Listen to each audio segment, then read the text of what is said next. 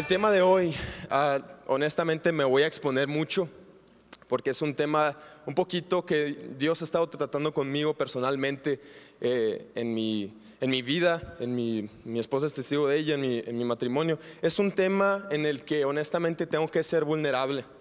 Y quiero invitarte a que el día de hoy puedas ser vulnerable junto conmigo. Este es el lugar, la iglesia es el lugar en donde podemos ser vulnerables. Si eres vulnerable viendo una serie y lloras y ahí estás con los Kleenex, ¿quién no puede ser vulnerable en la iglesia, un lugar donde venimos a encontrarnos con un Dios de gracia? ¿Sí? Gracias por, por esta ayuda, de verdad, está siendo muy bueno. Pero hoy quiero ser bien honesto el día, el día de hoy por, por lo que voy a hablar y esta semana pasada estuve pasando, ahorita vamos a entrar a la, palabra, a lo, que, a lo que quiero hablarles, pero esta semana pasada estuve pasando por algunas cosas eh, un poquito eh, difíciles en el sentido de que me hicieron darme cuenta que tengo muchísimas faltas, muchísimas fallas en mis pensamientos, en mi corazón. No sé si te ha pasado que, que vas en el carro y se te atraviesa alguien y ¡ah! Haces un, y dices, Señor, ¿qué hay dentro de mí? O sea, si en la mañana te busqué, tuve un tiempo glorioso y de repente pasa eso, Señor, ¿Por qué pasa eso? ¿O te ha pasado que a lo mejor incluso eh, tienes tiempo ya en la iglesia, pero tienes pensamientos de, depresión, de ansiedad, incluso de muerte? No sé. Eh, y te digo, este es un lugar donde tenemos que ser vulnerables para que Dios nos hable lo que quiere hablarnos. Y Muchas veces estamos eh, con estos pensamientos o nos sentimos solos, eh, X o Y situación, sin importar o, a pesar más bien de, venir a la iglesia a servir, de estar aquí. Y le preguntaba a Dios, no sé si tú te has hecho esta pregunta, pero le preguntaba a Dios, ¿por qué estoy fallando tanto? No sé, eh, yo tengo una personalidad un poquito, por así decirlo, perfeccionista con ciertas cosas, pero me he dado cuenta que cuando se trata de mi relación con Dios, Él constantemente me está diciendo, no eres tú, sino yo el que te va a llevar por mi gracia. Y, y mientras oraba, Dios me recordaba la historia de un hombre que toda su vida estuvo limitado por una condición, por una falta, por una falla. Toda su vida, desde su niñez hasta que hasta el final de sus días estuvo limitado por una condición. Y, te digo, mientras oraba, de verdad no, lo digo como de esas veces que inventamos cosas en las predicaciones, no, de verdad mientras estaba orando le decía, Dios, ¿por qué? ¿Por qué estoy fallando con estas cosas? Si, si tengo tanto tiempo siendo cristiano, tengo tanto tiempo, soy staff de la iglesia, ¿cómo es posible, no? Según yo, muy, muy cristiano, ¿no? Y, Dios me hablaba que de la historia de este hombre, que a pesar de su condición, su vida no fue definida por su falta, sino por la gracia que le otorgaron. Y así como a ti y a mí no nos define nuestra falta, nuestra condición, nuestros pensamientos, incluso carnales que a veces llegan, sino la gracia de Dios. Amén. Y de eso te quiero hablar el día de hoy. Aférrate a su gracia. ¿Estamos listos? Vamos a orar, Señor, gracias por el día de hoy. Gracias por lo que tú quieres hablar el día de hoy. Gracias porque eres un Dios bueno. Te pedimos que hables a nuestro corazón. Estamos aquí queriendo buscarte, queriendo encontrarnos contigo. En el nombre de Jesús. Amén. Amén. Y hoy te quiero hablar de esta historia. ¿Cuántos conocen la historia de Mefiboset? Algunos, otros no. La verdad, siempre que leo esta historia, me llama mucho la atención el nombre. Qué nombre tan feo. Digo, si te llaman Mefiboset, lo bueno es que tienes una historia de gracia. pero la verdad, qué nombre tan feo.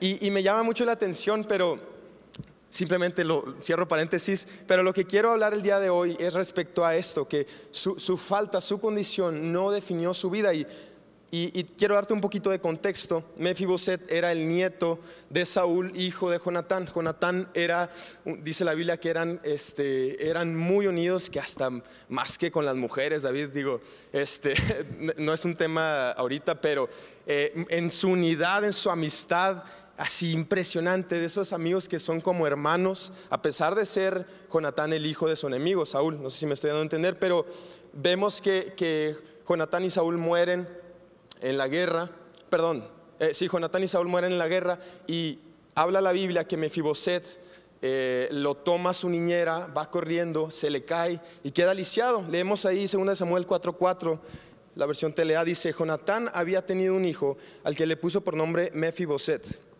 Cuando llegaron las noticias de Saúl y Jonatán, habían muerto en Jezreel. La niñera de Mefiboset tomó al niño y huyó, pero por las prisas Mefiboset se cayó y quedó lisiado. ¿Sí conmigo lisiado? El niño tenía entonces cinco años de edad. Mefiboset quedó lisiado por algo que a lo mejor ni siquiera era su culpa. La niñera probablemente lo iba cargando, no sé de qué tamaño era Mefiboset, a lo mejor era un niño chiquito y, o sea, tamaño y se cayó, no sé cómo cayó, pero el punto es que quedó lisiado. Él no lo decidió, pero quedó lisiado y estoy seguro que no soy el único que alguna vez en mi vida he notado muy cercanamente que soy una persona lisiada, tengo una naturaleza pecaminosa. Y a lo mejor tú no la decidiste, tú no fuiste quien comió el fruto en el Edén, pero esa naturaleza fue heredada a ti. Y hoy estamos, y la historia de Mefiboset es, es nuestra historia. Tú y yo estamos lisiados y te digo, tal vez te sientes limitado por tu carácter, te das cuenta que eres una persona que se desespera muy rápido, una persona que, tiende a pensamientos de, de soledad, de tristeza, no sé cuál sea tu situación, pero la historia de Mefiboset es nuestra historia. Eso es lo primero que quiero recalcar. Tú y yo somos lisiados y déjame decirte que te estoy hablando, por eso te digo, me estoy exponiendo mucho, entonces te invito a que ahí en tu lugar tú puedas, en tu corazón, de verdad examinar eh, si hay cosas que te has dado cuenta, sabes que soy un lisiado. Y si no te has dado cuenta, pues oraremos que Dios te lo revele.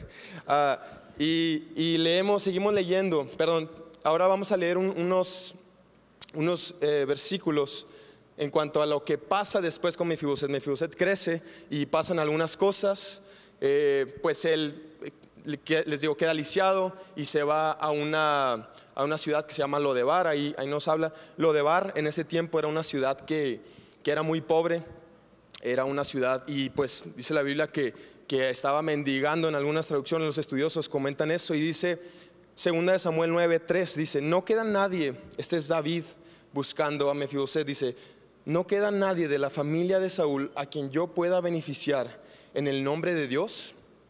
Volvió a preguntar el rey. Sí, todavía le queda a Jonatán un hijo que está lisiado de ambos pies. Le respondió Siba al rey. ¿Y dónde está? En lo de Bar. Vive en casa de Maquir, hijo de Amiel entonces el rey David mandó a buscarlo a casa de Maquir, hijo de Amiel, en Lodebar. Y algo que me llama mucho la atención, y es lo primero, vamos a ver tres aspectos que, que notaba en esta historia. Lo primero que me llamaba la atención de la historia de Mefiboset es que Mefiboset no fue quien buscó a David, sino que fue David quien buscó a Mefiboset. Él por su soberanía como rey dijo, quiero honrar el pacto que hice con Jonatán de ayudarnos, porque acuérdate que Mefiboset es hijo de Jonatán, son amigos, quiero honrarlo y el rey David lo manda a buscar y ese es el primer punto que quiero decirte. El número uno, si tú estás anotando lo que sea, Dios te está buscando, ¿ok? Dios te está buscando.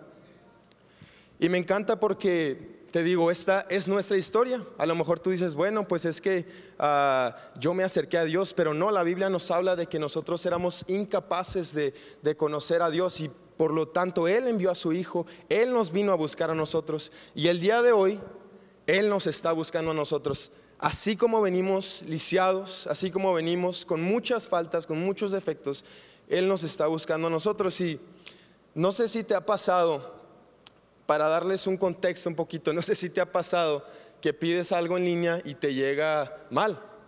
¿Sí? ¿A alguien le ha pasado eso? A mí me ha pasado y les voy a contar algo, me voy a exponer otra vez. Este parece expositorio de, Isaac, pero este, lo que pasó es que en la, antes de nuestra luna de miel, yo pues dije, Ay, pues voy a hacer una inversión para mi lunita de miel, ¿no? y dije, voy a comprar tres trajes de baño acá bien, bien padres, así chiquitos para que mi esposa me vea, cosita de esas, ¿no? y me acuerdo que, pues malamente pedí en un lugar así como que medio de mala calidad, me llegan los productos y eran unas cositas así de este tamaño, no les miento. De tal manera que literalmente me llegan, intento ponérmelos, ni me entraban.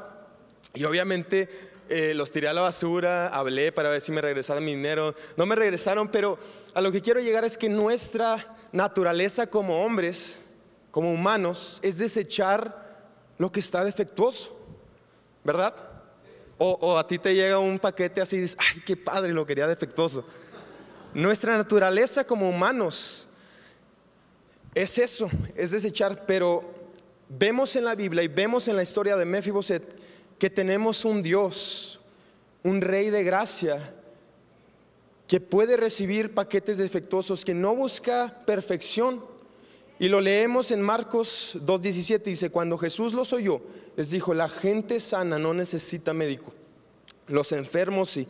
No he venido a llamar a los que se creen justos, sino a los que saben que son pecadores. ¿Cuántos pueden decir gracias Dios por eso? Porque ese somos tú y yo.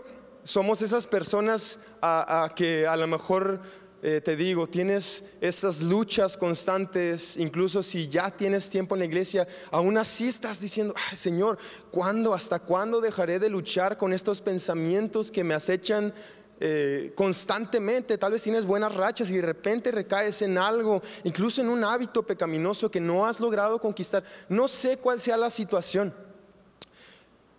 Pero algo que veo en la Biblia es que tenemos un Dios que está dispuesto a, aceptar esos paquetes defectuosos y que vemos un Dios que nos busca, que no somos nosotros. Si, sabes, si tú estás aquí, probablemente Dios quiere recordarte esto, Dios te está buscando así como estás y gracias a Dios porque estás aquí. Pero no eres tú quien busca a Dios, sino Él quien te está buscando a ti. Y no, no podemos pensar, oh, pues es que no, Isaac, tú no sabes las cosas que yo pienso. Si, si verdad supiera las cosas que yo pienso, y yo te, respondo, si tú supieras las cosas que, que, yo pienso, los pensamientos, las cosas que me acechan a mí en mi cabeza, dirías, ah, ¿cómo está predicando ese hombre? Pero ese es mi punto. Todos aquí somos lisiados, todos aquí estamos pasando por cosas. Este es un lugar donde tenemos que venir para ser vulnerables. Ah y quiero decirte que este es un tiempo en el que aquellos que han estado perdidos, aquellos que han estado fríos por situaciones, se encuentran con Dios. No se trata de ser moralmente buenos para recibir su gracia, sino al revés. La gracia es un regalo inmerecido que Dios nos ha dado. Y seguimos leyendo. Ah, en el versículo 7 dice, y le dijo David, y me encanta esto, lo podemos leer ahí, y me encanta porque pudiéramos pensar que, David pues le va a hablar para darle juicio. Sabes que tu abuelo me hizo tal y tal cosa. Tómala. Y a lo mejor David en su soberanía como rey, él pudo haberlo hecho y nadie le iba a decir nada, pero me encanta porque estas son las palabras que nos habla Dios a nuestra vida, aunque somos lisiados, defectuosos. Y le dice, no tengas temor, porque yo a la verdad haré contigo misericordia por amor de Jonatán tu padre, y te devolveré todas las tierras de Saúl tu padre. Y tú comerás siempre a mi mesa. Y él, inclinándose, dijo, ¿quién es tu siervo para que mires a un perro muerto como yo? Y el segundo punto, o la segunda cosa que veía en esta historia que quiero decirte es que tienes un lugar en su mesa. La Biblia nos habla de que la vida vieja ha pasado y que lo nuevo ha comenzado. Y quiero decirte algo, que tu pasado, y, te estoy hablando, tu pasado literalmente hace una hora eso no te define. Lo que te define, así como Mefiboset, es la gracia de Dios. Porque no importa qué tan, tan apasionado seas por levantarte a las 4 de la mañana, orar tres horas y leer la Biblia completa en un día todos los días, no importa si tú haces eso, no es eso lo que te va a definir, no son tus acciones buenas, sino la gracia de Dios. ¿Lo entendemos, iglesia?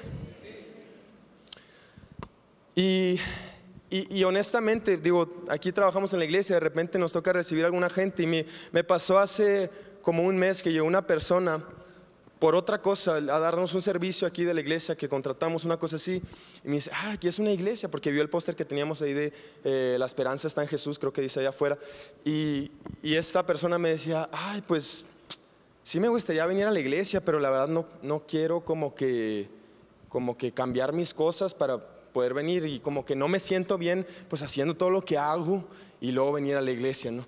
Y muchas veces en nuestra cultura mexicana y perdón que lo diga, pero de, que la mayoría nos, en la escuela y así, que, que tenemos por mi culpa, por mi culpa, por mi culpa, y cosas de esas que nos acostumbraron a que por nuestra moralidad nos podemos acercar a Dios. Hasta que yo sea tal persona, hasta que yo tenga tal posición en la iglesia, me voy a poder acercar a Dios. Pero lo que vemos en la Biblia es completamente opuesto, que es Dios quien se acerca a nosotros. Aún estando lisiados, es Dios quien se acerca a nosotros y Él nos da la gracia. Y ahora, pues quiero ser bien, bien claro, no estamos dando luz verde, ustedes lo saben, o sea, es algo obvio, no, no malinterpreten lo que estoy diciendo, creo que somos suficientemente sabios para entender que no estamos dando luz verde a que vas a pecar deliberadamente, sino a que no podemos acercarnos a Dios con una intención de me porto bien y después recibo la gracia de Dios, sino que voy a recibir su gracia y es la gracia de Dios la que va a transformar mi corazón para ser más como Jesús. Y ahorita iremos viendo un poco más respecto a esto, pero quiero decirte que esta no es una predicación solo para los nuevos, porque también cuando escuchamos un mensaje de la gracia, bueno, para que los nuevos escuchen y ellos se conviertan. Híjole, caemos otra vez en lo mismo. Tú y yo somos lisiados, necesitamos recordar que nuestra vida no se define porque tú sirves en la iglesia, no se define incluso porque tú lees mucho la Biblia, no se define por eso, se define por qué? Por la gracia de Dios. Y quiero también decirte esto, no hay pecado, no hay condición, no hay situación que sea más grande que el nombre de Jesús y su sacrificio. Y cuando nosotros nos acercamos a Dios, así como le dice el rey David a Mefiboset, y comerás conmigo a la mesa, a pesar de que somos personas eh, en nuestras propias fuerzas sin valor, Dios nos ha dado por su gracia soberana un lugar en su mesa y eso es lo segundo que quería comentarte. No sé si me puede apoyar el piano. Eh, y quiero decirte que se trata de Jesús completamente y te recuerdo una vez más este versículo. No he venido a llamar a los que se creen justos, sino a los que saben que son pecadores. Y el enemigo muchas veces, no sé cuál sea tu, posición en este momento, si hay soberbia, si, hay, ah, si te sientes con, con, enojo constantemente, si te sientes con ciertos eh, pensamientos depresivos, incluso no sé cuál sea tu situación, pero muchas veces el enemigo, la estrategia del enemigo va a ser lo que pasó con Mefiboset al final del versículo. Dice, ¿quién, ¿quién es este perro? Te estoy parafraseando, pero ¿quién es este perro muerto para que te fijes en mí? Muchas veces el enemigo va a traer a, nuestro pensamiento este, esta mentira de que ah, hasta que hasta que seas ya no seas un lisiado vas a poder sentarte a la mesa y sabemos que es al revés. Leemos segunda de Corintios 5, 17 dice, esto significa que todo el que pertenece a Cristo se ha convertido en una persona nueva. La vida antigua ha pasado, una nueva vida ha comenzado. Amén. Seguir a Jesús no se trata de no fallar. Seguir a Jesús no se trata de moralidad porque pues eso sería religiosidad. Hay muchas religiones que, hacen eso y les decía ahorita mi culpa por mi culpa o, muchas religiones que incluso hacen rituales para poder acercarse un poco más a Dios, pero no, no es así iglesia. Dios se acerca a nosotros, aunque tú ahorita creas que, ay, es que Isaac, yo ya, ya tengo 20 años de cristiano, yo esto ya lo sé. Pues yo creo que Dios quiere volver a recordártelo. Eres un lisiado y necesitas de la gracia de Dios. Y no vas a vivir una vida difícil, vas a vivir una vida con tropiezos. Y no vas a vivir la vida abundante a la que Dios nos llama, porque es a través de su gracia solamente. Y lo último que quiero decirte respecto a esta historia, incluso si me quiere ayudar el equipo de alabanza de una vez, lo último que quiero decirte respecto a esta historia, y creo que este es el punto a lo que quería llegar en la predicación Okay, eso es lo que Dios me hablaba más eh, fuerte mientras estaba orando. Y hay algo que pasa, no sé si te has puesto a pensar, me imagino que has leído la historia. En segunda de Samuel, tú puedes leerlo, es uno de mis libros favoritos y tú puedes leer la historia. Pero algo que vemos es que aunque Mefiboset se acerca, y digo, perdón, que, que David lo llama y, y, él, pues sí, está cerca, está en el palacio y vive ahí y se sienta a la mesa, nunca dejó de ser un lisiado. ¿Te habías puesto a pensar eso? Nunca dejó de ser un lisiado. Y tal vez en este momento dices, pero es que yo tengo, por eso te decía, tal vez tengo tanto tiempo y sigo a veces luchando con ciertas cosas, tengo ciertas luchas, tengo ciertos pensamientos que me, que incluso me quieren llevar a muerte. Me impresiona que Saltillo es una de las ciudades con más suicidio en, en México. Creo que como iglesia tenemos que extender este mensaje. Dios te está buscando. Dios te está buscando y Él te quiere dar un lugar a la mesa. Pero me impresiona esto que Mefiboset nunca fue sano de su condición, vivió de cierta manera limitado y a veces tú y yo vivimos limitados, nos sentimos limitados por nuestra naturaleza, nuestra tendencia natural a ir por el pecado. Tú puedes leer Romanos, hay muchas partes donde Pablo explica esto más profundamente, pero nos vemos en esta tentación de, ay, la carne y, y el espíritu. Estamos a veces en esa lucha porque no entendemos esta verdad que aunque Mefiboset era un lisiado, la diferencia, y escucha esto, la diferencia es que ahora tenía la ayuda del rey.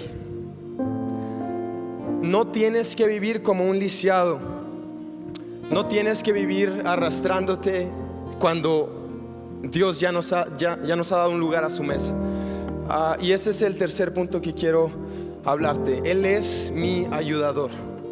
Él es mi ayudador. Y yo sé que yo no sé qué es lo que estés pasando, pero tenemos un lugar en la mesa y leemos Hebreos 4:16. Y con este versículo estoy por acabar. Dice, por tanto acerquémonos confiadamente al trono de la gracia para alcanzar misericordia y hallar gracia para cuando más la necesitemos.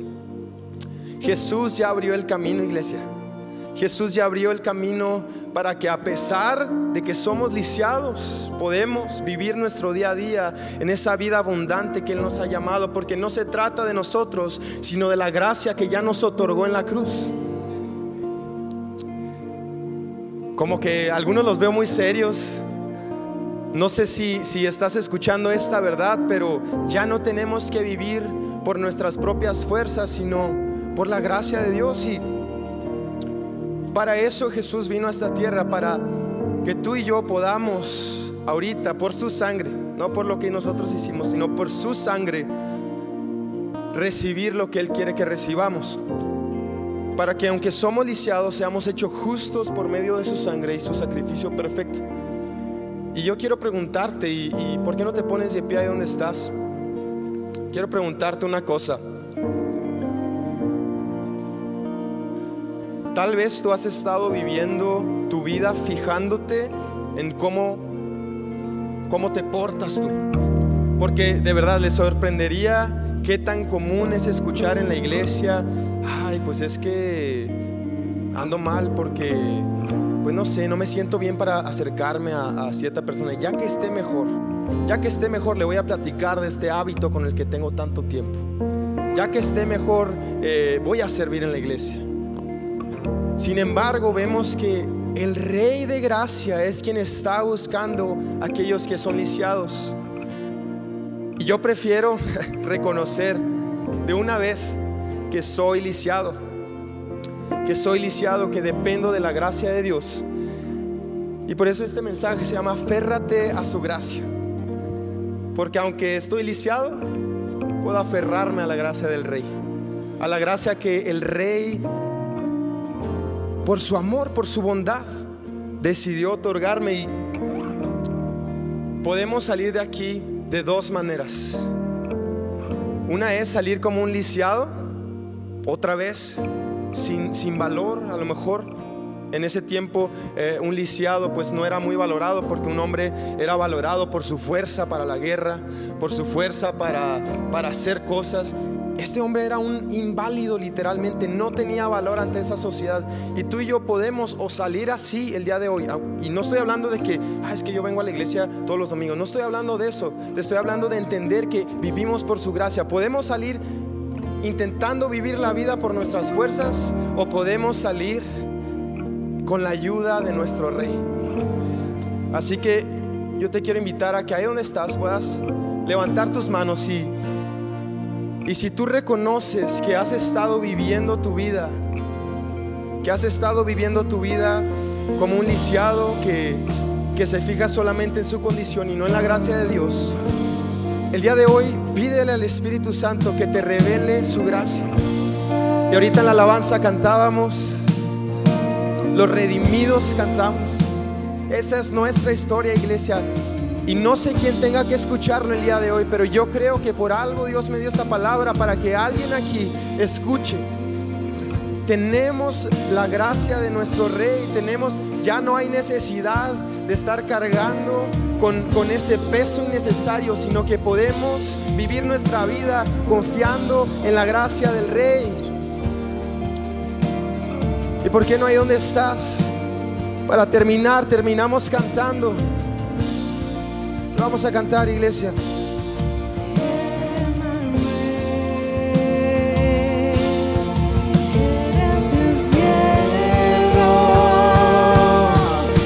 Vamos ahí donde estás. Levanta tus manos y declara esto.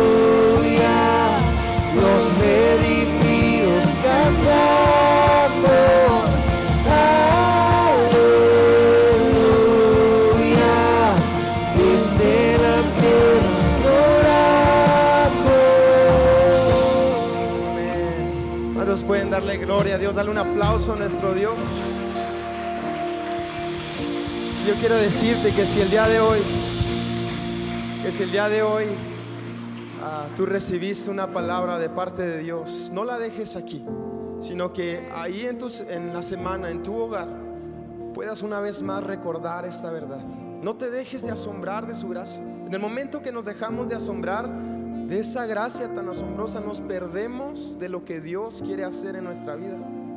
Yo solamente vengo a recordarte eso. Vivimos por su gracia, aférrate a su gracia, aunque somos lisiados, aunque tengas un mal día, una mala semana, un mal mes, aunque hayas tenido el peor año de tu vida, si así lo sientes, aférrate a su gracia. Amén. Vamos a darle un aplauso a Dios y te invito a que me acompañes a orar. Señor, gracias por este tiempo. Gracias porque tú estás hablando a tu iglesia. Te pedimos que, que sigas hablando a nuestra vida. Señor, no queremos dejar de asombrarnos por esa gracia. Gracias porque nos buscas. Gracias porque nos amas, Señor. Te damos la gloria. En el nombre de Jesús. Amén.